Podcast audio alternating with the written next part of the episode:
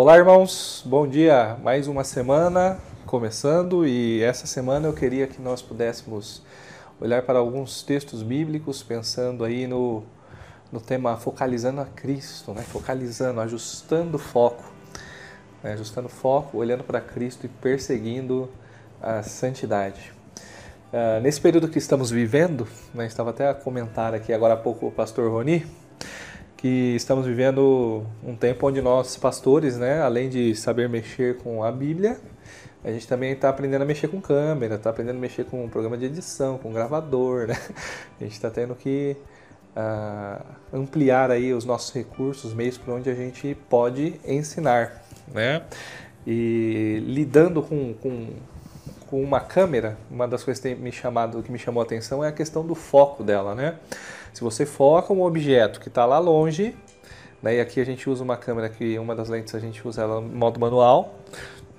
Se você foca aquele objeto lá na frente, né, se entra um outro objeto uh, na frente da câmera mais próximo, esse objeto fica desfocado, né, há um, uma confusão. Então a gente não consegue ficar focado em dois objetos ao mesmo tempo. Né? E às vezes quando você liga a câmera, o objeto está lá na frente, né? uh, você não não está vendo perfeitamente. Você precisa ajustar esse foco. Né? E a ideia da nossa série essa semana é isso, né? Olhar para alguns versículos bíblicos para que a gente possa olhar para Cristo, olhar para a eternidade. E então uh, ajustar esse foco. Né? E o texto que eu queria compartilhar hoje, Romanos 8, 28 e 29. Romanos 8, 28 e 29, que diz: sabemos que Deus age em todas as coisas para o bem daqueles que o amam, dos que foram chamados de acordo com seu propósito. Pois aqueles que de antemão conheceu, também os predestinou para serem conformes à imagem do seu filho, a fim de que ele seja o primogênito entre muitos irmãos.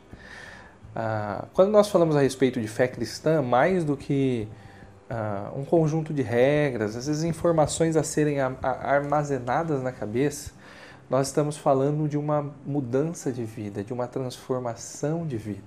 Né? No passado nós passamos algumas semanas durante os domingos de manhã estudando sobre cosmovisão, né? as lentes pelas quais a gente olha o mundo que nos cerca, e então a gente interpreta o mundo e interage, reage, se relaciona uh, com ele.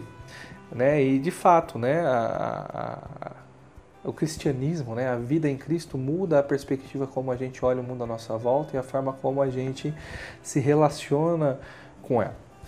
Né? E ah, Cristo, né, ele quer nos levar a uma transformação, né, e essa transformação ela é abrangente. Ela quer transformar o nosso ser como um todo. Deus quer de fato mudar as nossas vidas. Né? Tem até uma famosa frase que fala né, que Deus ele nos ama do jeito que a gente é, mas Ele nos ama o suficiente para não nos deixar do jeito como estamos. Né? E Romanos 8, 28 vai nos mostrar justamente isso, que sabemos que Deus age em todas as coisas para o bem daqueles que o amam. Ah, Deus, de fato, então, ele, ele nos ama e ele age sempre para o nosso bem. O problema é como interpretar esse bem. Né? Ah, esse bem não quer dizer que os nossos desejos, as nossas vontades, elas serão supridas e alcançadas a todo instante ou sempre quando a gente quiser.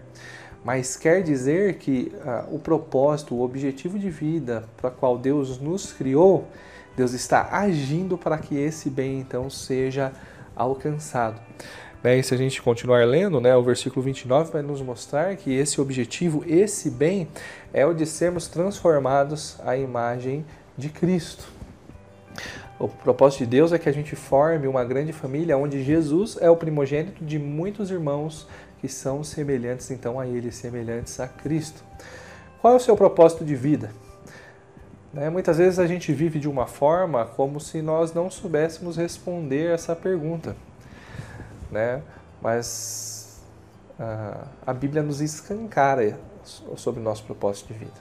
Né? Nós deveríamos pensar como Cristo pensaria, nós deveríamos falar como Cristo falaria, nós deveríamos agir como Cristo agiria, nós teremos que ter atitudes como Cristo teria, nós teremos que viver como Cristo viveria. Né? E esse é o nosso propósito de vida, né? viver como Cristo viveria e então em tudo o que fizermos glorificarmos a Ele. Né? Minha oração então para o dia de hoje né, e o desafio que fica também é que as nossas ações, os nossos pensamentos, as nossas motivações sejam de fato ações, pensamentos e motivações que Cristo teria. Né? Isso desde já, no dia de hoje, a partir do momento em que você está ouvindo essas palavras. Né? Que a sua oração seja essa né? e que você se esforce, batalhe para isso. Né? Que você tenha um excelente dia hoje, ó, olhando para Cristo.